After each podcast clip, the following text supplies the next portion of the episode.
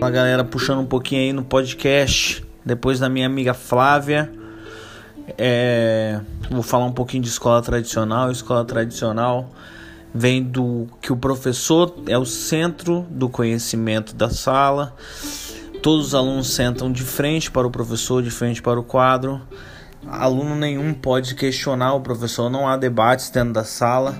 Todo mundo ouve, memoriza, para que lá no futuro ele use isso que memorizou para usar no seu dia a dia ou no seu na, na sua vida adulta. Então é isso. Vou ficar aí com o meu próximo, vai pro próximo amigo meu Vitão, falar sobre escola moderna. Tamo junto.